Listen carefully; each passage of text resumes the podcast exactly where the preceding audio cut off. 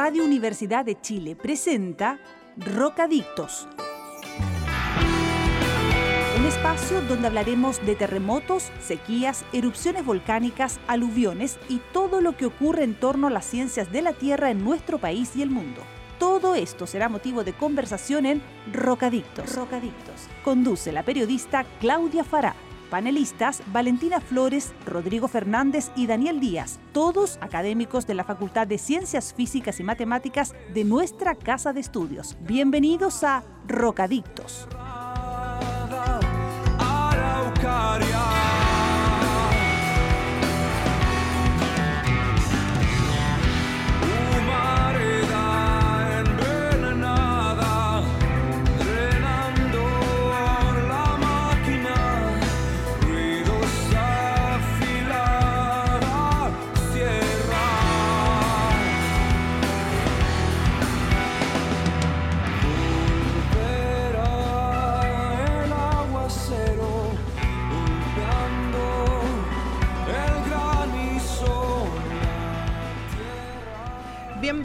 La primera edición del programa Rocadictos, un programa de ciencias de la Tierra de los departamentos de Geología, Geofísica y del Centro del Clima y la Resiliencia de la Facultad de Ciencias Físicas y Matemáticas de la Universidad de Chile.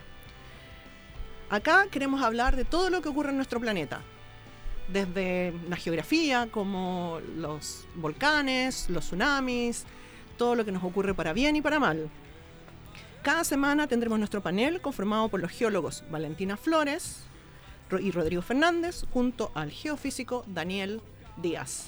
Hola chiquillos, ¿cómo están? Hola Claudia, Hola, ¿cómo estás? Si se pueden presentar por favor rápidamente para que los conozca. Hola, yo soy Valentina Flores, geóloga y bueno, espero que les guste el programa. Estamos aquí ansiosos por ver qué va a pasar. Hola, yo soy Rodrigo Fernández, también geólogo de la Universidad de Chile. Eh, también espero que el programa les guste. Vamos a estar comentando distintos fenómenos de las ciencias de la Tierra desde el punto de vista de distintas personas que trabajan en, en- en distintos temas. Así que bueno, vamos a contarles varias cosas y darle una perspectiva científica a los fenómenos que nos ocurren en Chile. Hola, yo soy Daniel Díaz, eh, soy geofísico de la Universidad de Chile y también estamos aquí junto a estos colegas haciendo un esfuerzo como por la difusión, ¿no es cierto? Saliéndonos un poquito del trabajo académico, docente eh, y, y de investigación que hacemos normalmente para eh, tratar de hablar un poquito más sobre mm, lo que nosotros hacemos y ojalá responder preguntas que ustedes nos vayan haciendo por los diversos medios que tenemos a disposición. Eso mismo, eh, estamos transmitiendo en Facebook Live en nuestra cuenta de Rocadictos Uchile y ahí nos pueden hacer sus preguntas en los comentarios y también aceptamos preguntas al nuestro WhatsApp que es el más 569 3771 4538. Haremos lo posible por responderlas todas. Bueno, el programa que nos convoca hoy es ¿Dónde encontramos la ciencia de la Tierra en nuestra vida diaria? Soy Claudia Fará en la conducción. Bienvenidos.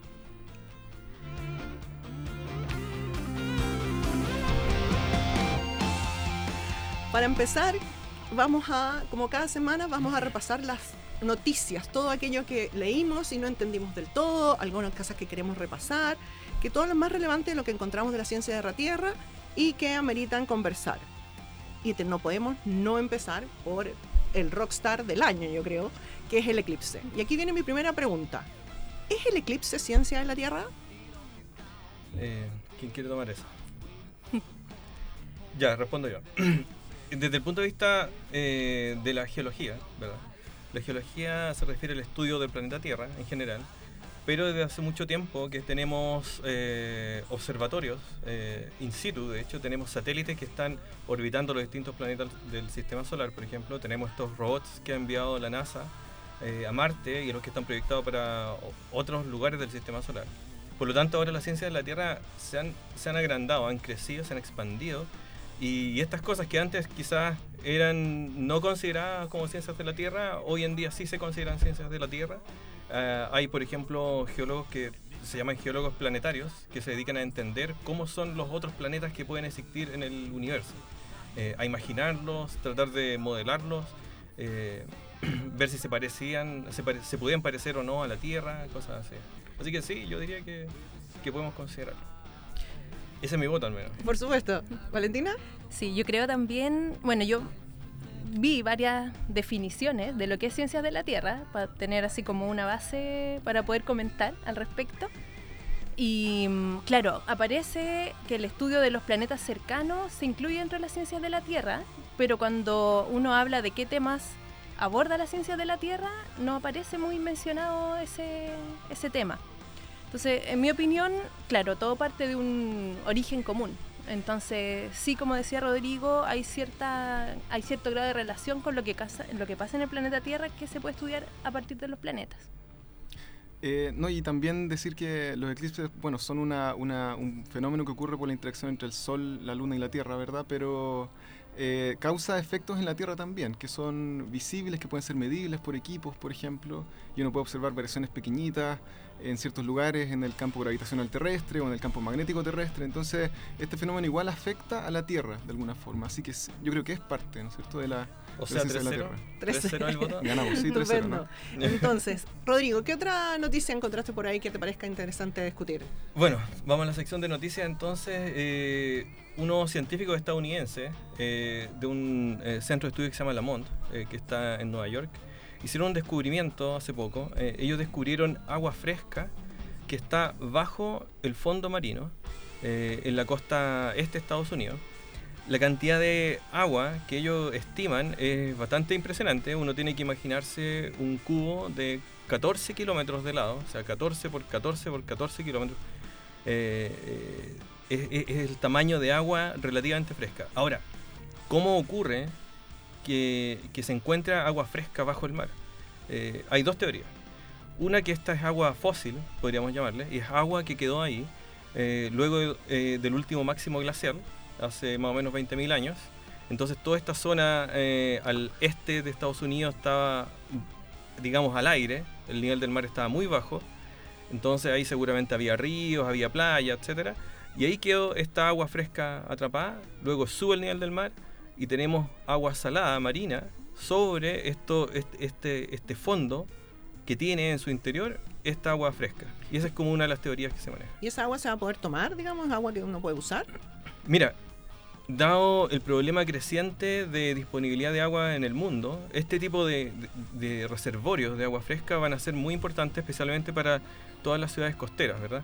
Eh, en este caso, por ejemplo, la profundidad de agua alrededor de 100 metros y bajo el fondo marino esto se encontraría como a 200 metros. Entonces, desde, desde, desde si uno está en un barco, tendría que enviar ese bajo un tubo de 300 metros de largo para acceder a esta agua, lo que no es tan difícil, ¿verdad?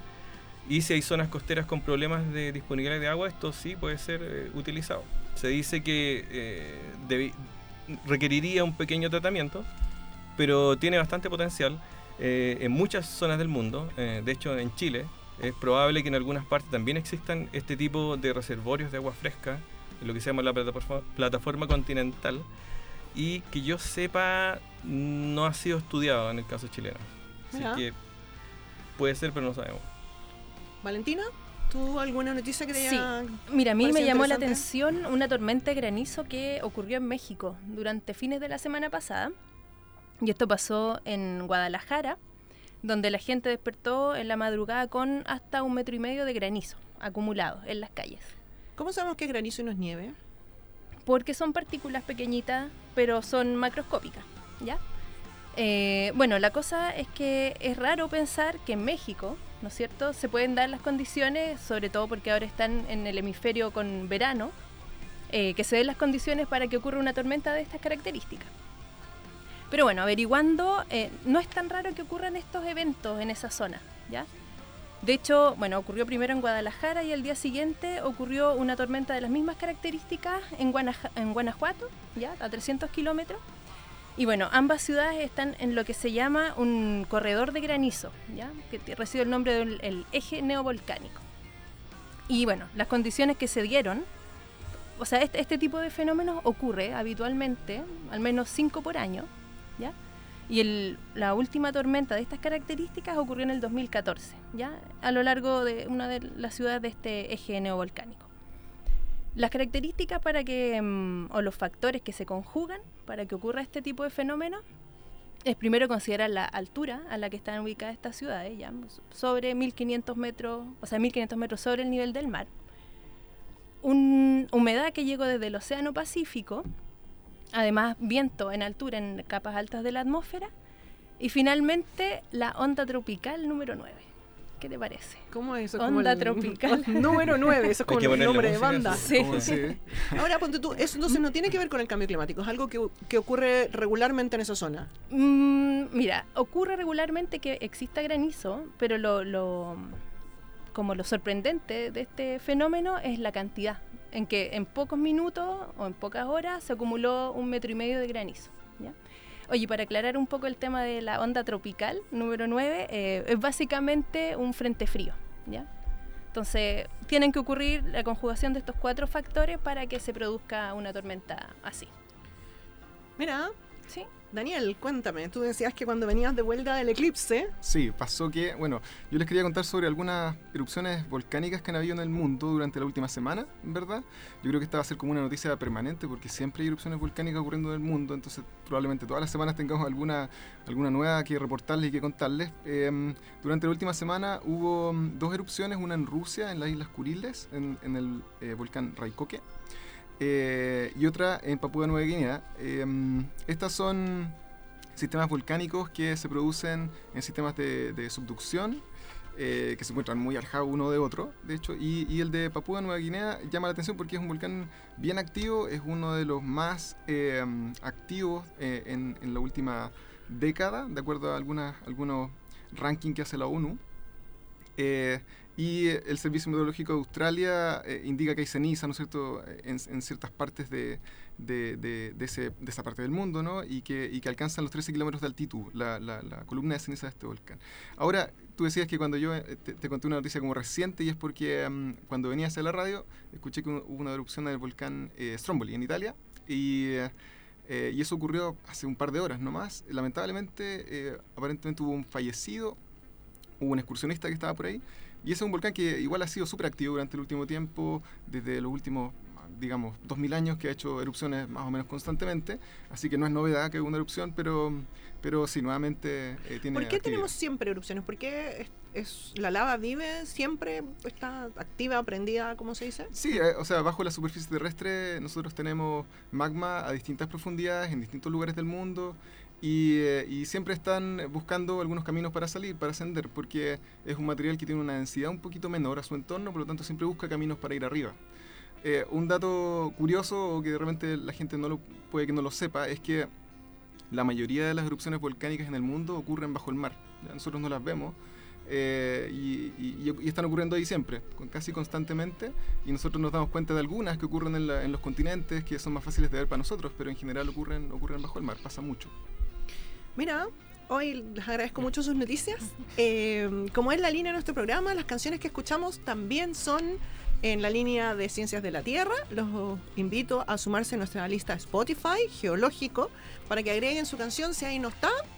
Y para empezar, no podemos no nombrar a la banda que toca nuestra música de presentación, que se llama Cuervos del Sur, con su eh, canción Cenizas. Esta es una banda independiente chilena de rock de raíz, que funciona el rock alternativo y progresivo con el folclore chileno y latinoamericano. Vamos con ellos ahora. Mientras, escucharemos sus preguntas y podremos responderlas a la vuelta.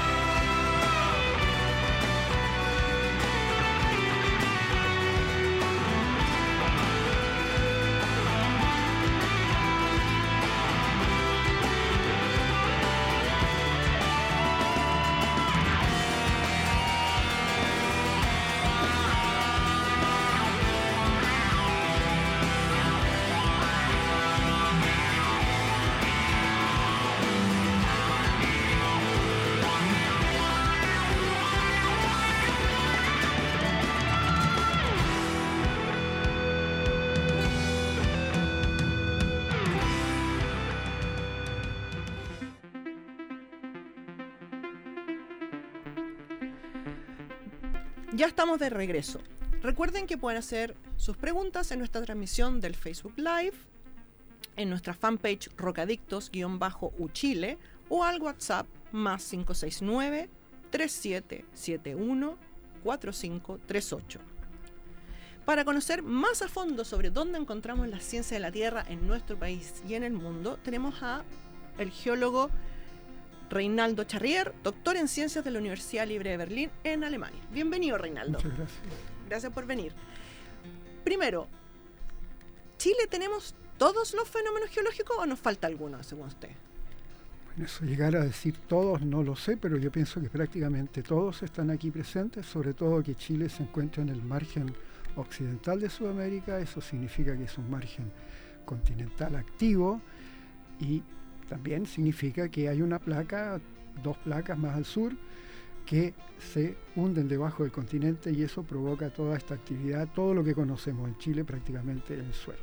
Es decir, tenemos terremotos, tenemos volcanismo, tenemos una cordillera y el tener una cordillera eso implica una serie de otros aspectos como que se producen también aluviones, la erosión es muy intensa y la cordillera por otro lado también produce algunos efectos climáticos en la zona nuestra y también hacia el otro lado de la cordillera. Hace un tiempo tuvimos como huracanes y trombas marinas. ¿Eso era algo que sucede común y, o primera vez o había sucedido antes? Yo entiendo que había sucedido antes, no es un tema específicamente geológico, más bien un tema meteorológico, pero la mitología mapuche tiene muchos relatos en los cuales se habla de fenómenos que son típicos de las trombas marinas y justamente en las regiones donde se han producido estos días. Si nosotros pudiéramos decir, a ver, esto pensando como un álbum de, si tenemos todas las laminitas del álbum o no, ¿cómo podemos empezar así? La primera página se pudiera hacer así como el norte de Chile. ¿Qué podemos, qué fenómenos geológicos, qué características tenemos en el norte? Volvemos a tener las mismas que ya mencioné. Obviamente hay otras condiciones climáticas, como también señalé. Hay, por ejemplo, aspectos que son geológicos, pero diferentes a los que yo eh, mencioné hace un momento. Por ejemplo, tenemos por situaciones de configuración de la misma cordillera, por ejemplo, hay zonas con salares. Los salares son recursos económicos, o tienen recursos económicos muy, muy valiosos. Basta hablar del litio, los mismos salitres se podría considerar entre ese mismo grupo. O sea que son recursos económicos muy importantes para el país. Eh, la sal gema también, la sal que nosotros comemos, entiendo que en alguna época, no sé si todavía, se extraía de, de un salar antiguo que está cerca de la zona de Quillagua. El antiplano, Rodrigo, ¿hay algo en particular que, que destaca de esa zona o del desierto? Sí, mira, eh, aprovechando lo que decía el, profesor Reinaldo acá, eh, en la zona norte del país ocurre que, a diferencia del resto del país, donde la humedad y la lluvia proviene del oeste hacia el este, eh, tenemos que los sistemas climáticos traen humedad desde la Amazonía, por el este, uh, y entonces producen lluvia en la parte oriental de la cordillera. Mientras que en el lado chileno, la humedad que logra escapar del Océano Pacífico hacia las montañas eh, queda atrapada hasta más o menos la cota 1000, más o menos. Por lo tanto, toda la zona altiplánica queda seca. Y, es porque, y esa es la razón por la que tenemos eh, el desierto más seco del mundo, se dice, en, el país. Es porque tenemos esta barrera a la humedad que viene del Océano Pacífico por el oeste, ¿verdad? Y también esta barrera existe hacia el otro lado. Entonces tenemos las lluvias que se concentran en la parte oriental de la, de la cordillera, digamos. Y, es la razón por la que tenemos la, zona los salares que se mencionaba, ¿verdad? Por ejemplo, siguiendo un poco como, ¿cuál cree usted que son los principales fenómenos geológicos de Chile? Bueno, los que más destacan son los terremotos, el volcanismo, los aluviones. Hemos visto eso hace unos, años, desde hace unos años, por ejemplo, en la zona norte chico, Copiapó, Chañaral, con daños tremendos a la población y a las construcciones. De, de modo que eso es todo el resultado del hecho de que tengamos una cordillera elevada que en las partes superiores recibe agua y en algunos casos también situaciones meteorológicas especiales, las lluvias son más, más cercanas al mar y eso produce estos flujos de agua gigantescos que arrastran material y eso se transforma en corrientes de agua fundamentalmente, pero con mucho material, son muy densas, con una capacidad de arrastre y de, destrucción enorme. Y eso tiene que ver con la cordillera, tiene que ver por el lugar del planeta en que estamos. Daniel, Valentina. El tema de los aluviones. El tema de tener tantos fenómenos. Mm. Bueno, como decía el, profesor Reinaldo acá, claro, estamos en un margen de placas convergentes, entonces están pasando cosas debajo de nuestro territorio. Eh, pero con respecto al tema de los aluviones, yo quería decir que además, claro, de, todo este relieve, de, de, de, que se den las condiciones para que ocurran estos desastres naturales, una cosa bien importante, un factor bien importante es la ocurrencia de los eventos del niño, que nos afectan, ¿no es cierto?, desde Perú, ¿no es cierto?, la zona ecuatorial hasta eh, gran parte del territorio nacional. Y sabemos que estos fenómenos, como los aluviones de Chañaral, que ocurrieron hace poco, han ocurrido varias veces en el siglo pasado. Esto no es tan extraño, la verdad, la ocurrencia. Hay estudios recientes eh, donde han hecho eh, registros históricos eh, en, en, periódicos locales, en boletines, etcétera, y han logrado recopilar información bastante relevante a ese respecto. No es tan extraño el fenómeno de aluviones en el norte. Es, eh, un fenómeno que ocurre cada cierto número de años con mucha intensidad y entre ellos no ocurre nada. Yo diría que además, sabiendo que existen estos aluviones desde ¿Ah? tiempos anteriores a prehistóricos, digamos, los geólogos son las personas capacitadas para poder señalar dónde, cuáles son las regiones más propensas a que esto ocurra y aquellas que son más podrían estar más afectadas por estos aluviones. Y ahí hay un trabajo importante que pueden hacer los geólogos y que lamentablemente no se ve muy bien porque creo que hay un cierto desconocimiento y las entidades nacionales que debieran tener geólogos para hacer eso no lo saben y por lo tanto no los tienen. Claro, tenemos poco poder predictivo en este momento sí. en el país. En, en, otras partes del mundo esto se maneja con modelos climáticos, eh, en conjunto con, con, con, modelos acerca de la forma de las cordilleras y se trata de saber con anticipación qué tipo de, de, de fenómeno climático, que, que, se puede predecir con un par de días de anticipación, eh, qué potencial tiene generación de aluviones, de qué magnitud incluso, se calcula incluso eh, el, el, el, porcentaje de material eh, que va transportado en el agua, que eso tiene relación con el poder destructivo de estos fenómenos. Entonces ahí nos falta harto camino eh, que avanzar en el país. Estábamos hablando de la cordillera y de, la, de, las lluvias que se producen. Bueno, más al sur de, de, la zona del altiplano, digamos ya llegando a la zona de Copiapó, esas lluvias se transforman en, en nieve muchas veces, esa nieve se acumula y, y el hecho de tener una alta cordillera donde se acumula nieve, eso implica que tenemos en la cordillera, sobre todo en la parte más central y sur del país, una reserva de agua que es la que alimenta nuestras ciudades y toda la actividad industrial. Claro, reserva de agua que está en peligro mm. uh, si es que pensamos en que con el alza, alza de temperatura en las últimas décadas hay varios glaciares que se llaman glaciares de montaña que han ido disminuyendo su volumen, por lo tanto, de alguna manera se ve en riesgo un poco esa disponibilidad de agua. Eh, tú puedes comentar tal vez acerca de los modelos. Eh. Dame un minuto, Valentina. Sí. Eh, bueno, les recuerdo a nuestros auditores que nos pueden hacer eh, preguntas por nuestra transmisión en Facebook y a nuestro WhatsApp, el más 569-3771-4538, para que estemos comunicados. Ahora vamos a ir a una breve pausa comercial con nuestros auspiciadores de la Radio Universidad de Chile acá en el 102.5. Los esperamos a la vuelta.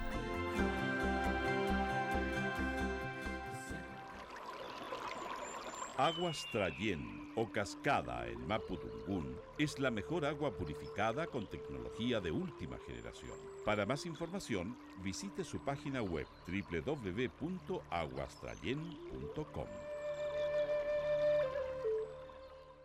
La empresa Rucasol SPA y su representante legal José Gutiérrez Sastre informan a la comunidad que, con fecha 22 de abril de 2019, se ha admitido a trámite en el sistema de evaluación de impacto ambiental la declaración de impacto ambiental Parque Fotovoltaico Rucasol el proyecto estará ubicado en la región metropolitana, provincia de Chacabuco, comuna de Tiltil, en la localidad de Montenegro, y tiene como objetivo la construcción de una planta de generación eléctrica compuesta de 26.244 paneles solares fotovoltaicos con una potencia final de 9 megawatts. La superficie del proyecto se desarrollará en un área de 28,7 hectáreas.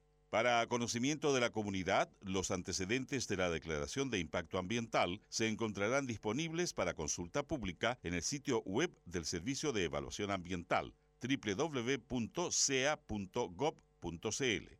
El proceso de evaluación ambiental establece que dos personas jurídicas o diez personas naturales directamente afectadas podrán solicitar a la directora regional del SEA por escrito en la oficina de partes del Servicio de Evaluación Ambiental de la región metropolitana un proceso de participación ciudadana dentro del plazo de 10 días hábiles, contados desde la publicación del proyecto en el diario oficial, plazo que culmina el 15 de julio de 2019. Se deja constancia que este texto ha sido visado por la directora regional de la región metropolitana de Santiago del Servicio de Evaluación Ambiental sobre la base de los antecedentes proporcionados por el titular de la Declaración de Impacto Ambiental Parque Fotovoltaico Rucasol. Yo creo en la Radio Universidad de Chile, porque... Soy Esperanza Silva, actriz presidenta de Chile Actores, terapeuta con caballos. Y yo creo en la Universidad de Chile porque la radio de la Universidad de Chile no la pautea a nadie. No responde a los poderes fácticos ni tampoco a los pitutos. Es una radio consciente e independiente de aquí, que es lo que me gusta. Radio Universidad de Chile, la radio que piensa, una radio pública para Chile.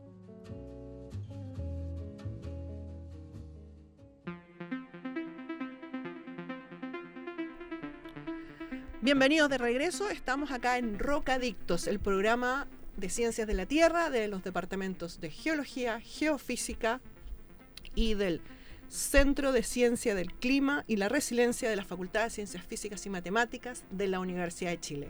Estamos conversando sobre dónde encontramos las ciencias de la Tierra en nuestro país y en el mundo y al parecer Chilito tiene el álbum completo de todos los fenómenos geológicos. Daniel, ¿cuál es tu opinión al respecto?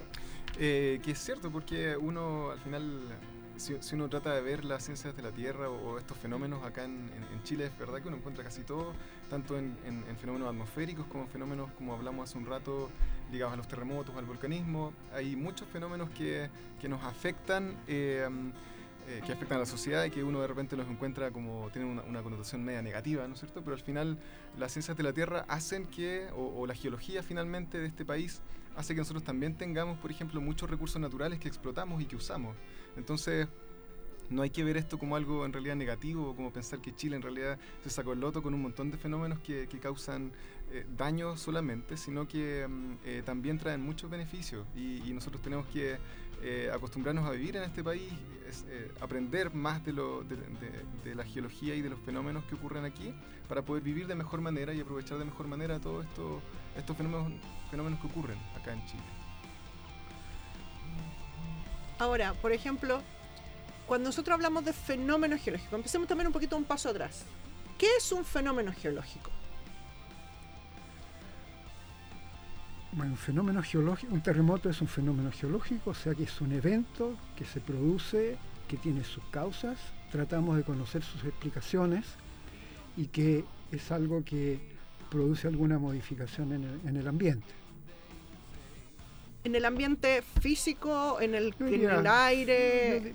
fundamentalmente el ambiente físico geográfico, digamos, ¿no es cierto? Los terremotos producen estas vibraciones, producen desmoronamientos de laderas de cerros, producen grietas en, a veces en el campo, en el terreno. Eh, bien, esos son, los, aspectos físicos. Yo diría que la geología no solo cubre los aspectos de las rocas y de los minerales, sino que prácticamente cubre todas las ciencias naturales, desde la física, la química, la biología y la geografía, y eso lo hace para todas las etapas del pasado geológico, que nos remonta hasta 4.500 millones de años cuando se formó el sistema solar. ¿Cuáles son los primeros registros que tenemos de estudios de alguien que se le ocurrió, no sé, analizar una piedra, tomar registro, si uno pudiera ir remontarse en tiempos históricos. ¿Estamos hablando en Chile o en el mundo? Lo que usted quiera.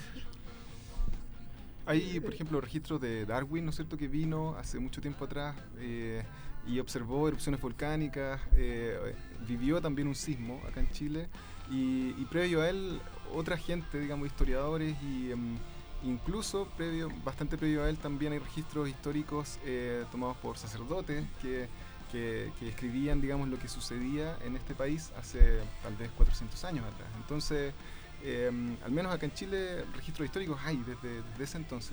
Yo recuerdo de Vicente Pérez Rosales en, su, en sus crónicas. Él hace bastantes observaciones geológicas acerca de la geografía, eh, lugares donde aflora agua, ¿verdad? Eh, que se relaciona con, con, con, la existencia de agua subterránea.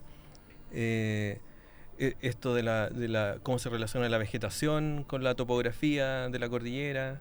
Eh, hay bastante conocimiento, digamos, de, desde que llega, llegaron los colonizadores y seguramente antes, imagino que los aborígenes ellos sabían mucho más que nosotros. Sin embargo, yo creo que durante el siglo XX es donde se produce el mayor salto así con, en cuanto a conocimiento, ¿no? Así en, en, en más específico de, de, tipos de roca, de procesos geológicos y geofísicos que ocurren en este país y en el mundo.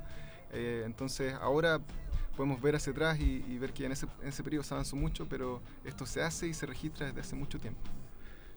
Este tema me hace pensar en un personaje chileno que fue muy famoso y que tiene una calle aquí en Santiago, el abate Molina.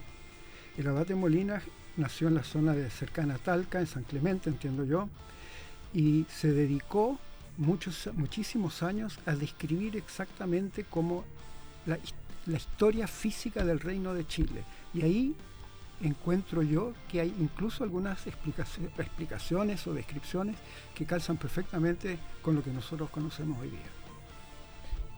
Sí, yo quisiera agregar que, que claro, como decía Rodrigo y, y, Daniel, el tema de los registros, eh, los document registros documentales, ¿no es cierto?, históricos. Eh, bueno, nosotros somos un continente más o menos joven, pero en zonas como Asia o Europa estos registros son mucho más antiguos y de hecho son una base documental, una base de información súper importante cuando uno quiere hacer reconstrucciones, por ejemplo, de eventos climáticos o, eventos geológicos también, porque recordemos que el, que el rango de medición, ¿no es cierto?, de, de equipos o de estaciones meteorológicas llega hasta 1850 aproximadamente, de ahí hacia atrás no hay nada. Entonces hay que buscar otras fuentes de información y estos registros documentales son súper importantes, tienen sus pequeñas, digamos, sus pros y sus contras, pero son una fuente de información importante para este tipo de, de, de reconstrucciones de los eventos. Ahora, por ejemplo, si ustedes tuvieran que decir como sus lugares favoritos geológicos, geofísicos de Chile. Hagamos una repasada. Profesor Reinaldo. Yo me, yo me quedo con el altiplano. ¿Por qué? Porque en el altiplano precisamente tenemos mucho, mucho de la historia de Chile y en, en, algunas épocas pasadas yo trabajé con algunos paleontólogos norteamericanos y encontramos en el altiplano muchísimos fósiles de mamíferos y eso combinado también con estudios aquí en la zona central nos ha permitido los datos que resultaban a partir de esos estudios nos han permitido interpretar la geología o la evolución geológica de Chile de un poco de manera diferente. Daniel.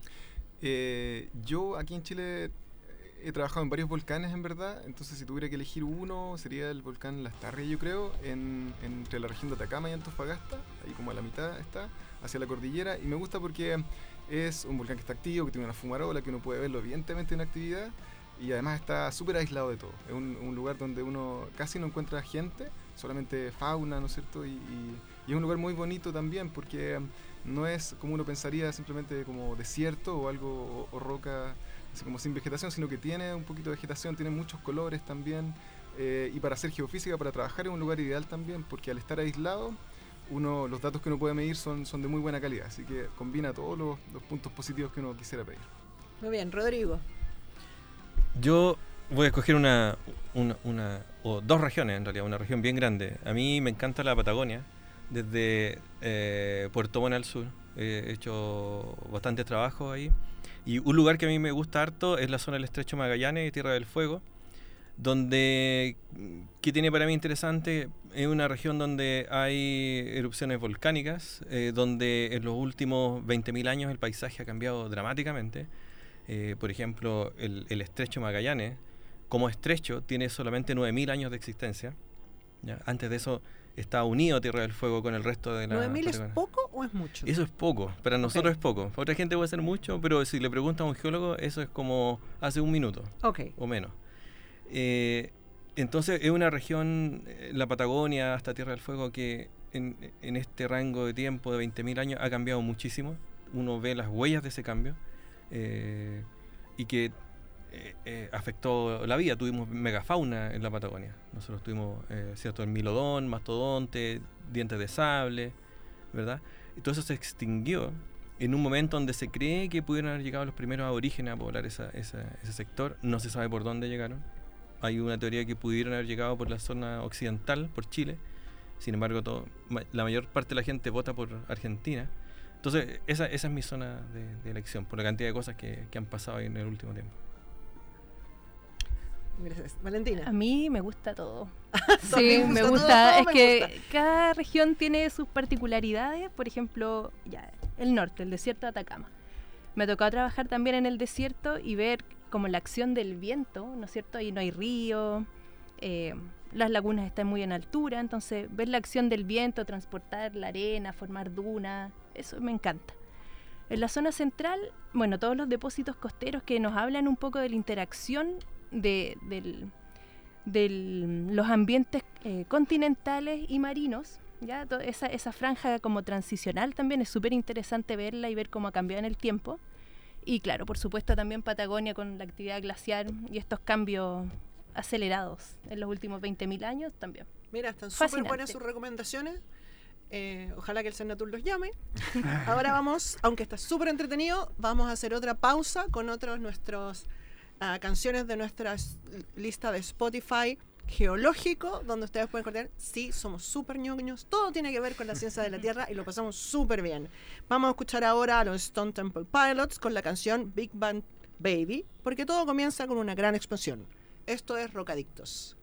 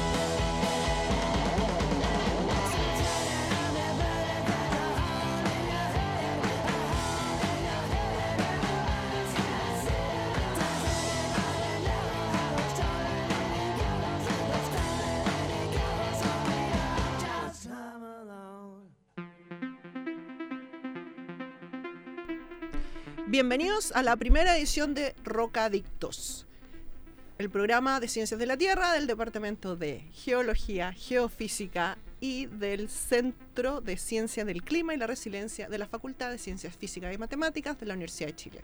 Hoy conversamos sobre dónde encontramos las ciencias de la Tierra en Chile y en el mundo.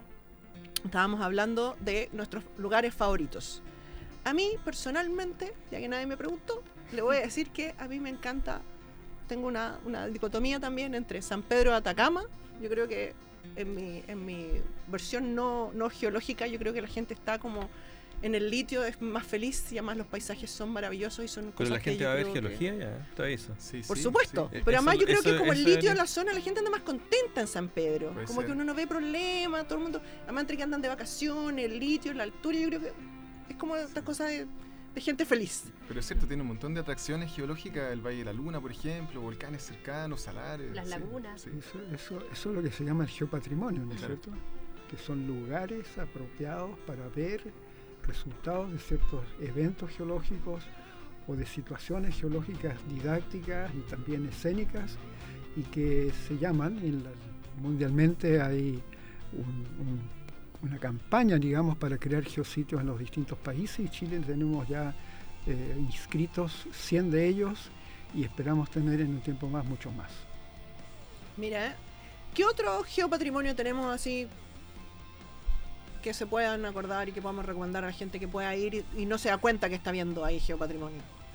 Bueno, hay, hay de distintos tipos, algunos que son relativamente de dimensiones pequeñas, pero que pre- pre- representan, por ejemplo, sedimentos que han sido sacudidos por un terremoto y que están completamente desordenados y por encima todos los demás están absolutamente ordenados, horizontales, sin ningún problema.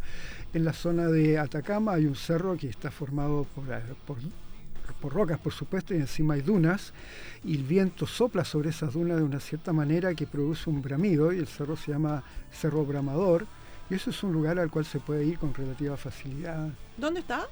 No sé exactamente dónde, pero está en la provincia de Atacama, un poco al norte de Copiapó. Al norte de Copiapó, perfecto. En la región metropolitana, dándole el dato para el paseo del fin de semana, ¿dónde puede ir la gente a ver geopatrimonio?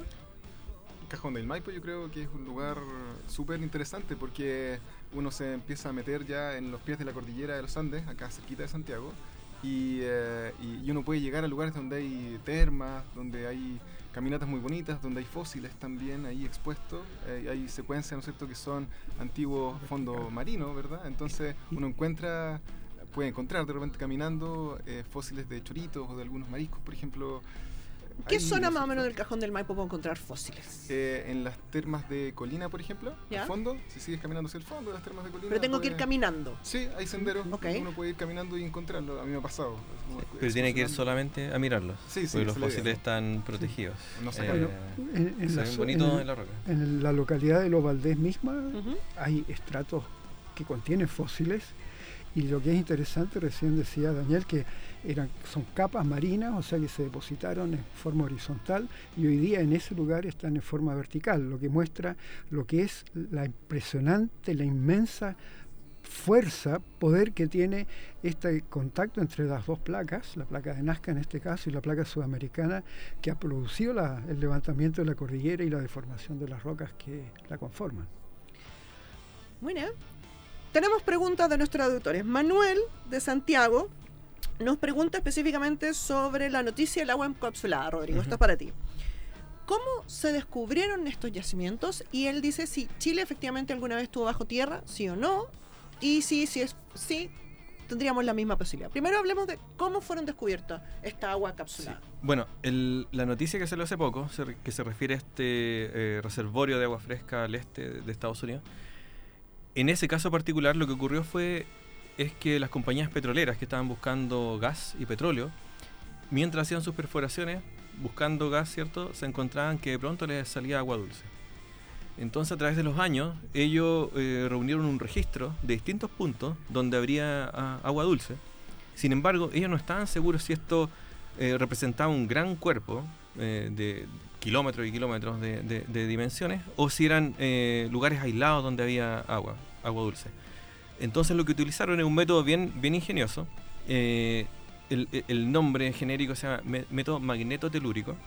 que lo que hace es ver cómo una zona determinada eh, hace cambiar el campo magnético que uno esperaría, el campo magnético normal, normal de la Tierra, digamos, cuando este, eh, tú tienes una zona, en este caso, por ejemplo, con agua fresca, el agua fresca no es conductora, entonces tiene, tiene menores propiedades. ¿Qué significa que no sea conductora? Que no transmite la electricidad y por lo tanto no genera campos magnéticos. Ok, yo me imagino, tengo una gota de agua. Esa gota de agua, cuando le pongo electricidad. Aclarar que depende del agua, porque e, esa agua, la, capacidad de conducir corriente del agua, por ejemplo, depende de cuántas sales tenga disueltas. Exacto. Entonces, si es agua ah. fresca, como dice Rodrigo, eh, va, a tener, va a ser más bien un aislante eléctrico que un conductor eléctrico. O sea, si yo le pongo electricidad, no va a pasar para el otro lado. No es como cuando uno ve que la electricidad. Claro, y, la corriente eléctrica, al, al moverse, digamos, ¿verdad? Eso produce un campo magnético. Ah, un campo magnético así como el de la Tierra, lo que mueve los imanes, etcétera. Entonces, como, como dice Daniel, si tenemos una zona que es marina, donde esperamos que todo sea relativamente conductor, o sea, que, que, se, que, produzca eh, una señal de campo magnético esperada, evidente, y pronto tenemos que no se ve lo que estamos buscando. Eh, se ve que esta agua fresca, ¿verdad? Produce un, un, cierto efecto de aislamiento magnético, entonces hace sospechar de que abajo diga, hay un cuerpo, ¿verdad?, que no es conductor, que sería la agua fresca en este caso. Y eso, eso además se, se perforó, entonces se sabe por cierto de que ahí existe agua fresca. Muchas gracias. Sofía nos pregunta, ¿por qué debiéramos preocuparnos de la ciencia de la Tierra y qué pasa cuando no lo hacemos? Yo creo que em, en este país en particular, aquí en Chile, es súper importante porque tenemos evidentemente muchos fenómenos ocurriendo eh, fenómenos como los terremotos, como los volcanes y actualmente también fenómenos meteorológicos ¿no es cierto? Que, han, ocurrido últimamente. Y, y, es bueno siempre aprender más y estar más preparado, mejor preparado para lo que viene, porque esto no va a acabarse. O sea, nosotros vamos a seguir teniendo terremotos y, volcanismo y, erupciones volcánicas y, probablemente huracanes, ¿no es cierto? Entonces, la idea es seguir aprendiendo, mejorar lo que tenemos y, y vivir mejor en este país, en verdad y en ese sentido yo también quisiera agregar que con respecto también a lo que decía Rodrigo hace un rato, el estudio de los fenómenos de, mm, ¿no cierto?, relacionados a la ciencia de la Tierra nos permite también prepararnos mejor para sus eventuales consecuencias. Buenísimo, chicos. Nos quedamos ya sin programa. Se nos pasó la hora volando esto ha sido todo por hoy, pero antes de despedirnos, queremos hacer un, rito aquí en Rocadictos y vamos a dar recomendaciones para que usted, si quiere seguir interiorizando, conocer cosas, pueda seguir eh, eh, conociendo más sobre ciencias de la Tierra. Daniel, ¿cuál es tu recomendación para esta semana? Eh, yo hace un tiempo vi una serie de Netflix que se llama One Strange Rock. en castellano sería, creo que está traducido como Nuestro Planeta. Y es una serie que está animada o conducida por Will Smith, este actor hollywoodense eh, bien conocido, pero que tiene una, una, participación secundaria en realidad en la serie, porque trata sobre cómo astronautas ven a la Tierra desde fuera, en procesos como bien de escala global, y se mezcla con el trabajo de científicos en la superficie terrestre. Entonces se muestran fenómenos de muy pequeña escala y, que se relacionan a fenómenos de muy gran escala, escala planetaria. Buenísimo. Y esa dualidad es súper Netflix, entonces. Valentina, ¿tú? Yo les quiero recomendar a que sigan a tres astrónomas chilenas que tienen un canal de divulgación en YouTube y ellas se hacen llamar Star 3, como Star Trek, pero de Star 3. Sí, la pueden encontrar en Instagram y en Twitter también. Bueno, les vamos a dar las otras recomendaciones, se las debemos por nuestro fanpage de Facebook. Esto ha sido todo por el día de hoy. Los dejamos invitados para el próximo miércoles 10 de julio a las 16 horas donde conversaremos sobre si es Chile o no un país de tornados de huracanes. Nos vemos el próximo miércoles, perdón, por Radio Universidad de Chile 102.5. Hasta la próxima semana. Gracias, chicos. Chao, hasta luego. Chao, chao.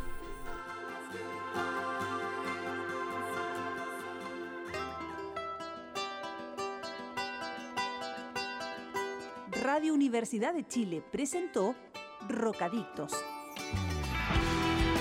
espacio donde conversamos sobre terremotos, sequías, erupciones volcánicas, aluviones y todo lo que ocurre en torno a las ciencias de la Tierra en nuestro país y el mundo. Todo esto fue motivo de conversación en Rocadictos. Rocadictos. Nos reencontramos el próximo miércoles a las 16 horas en Radio Universidad de Chile.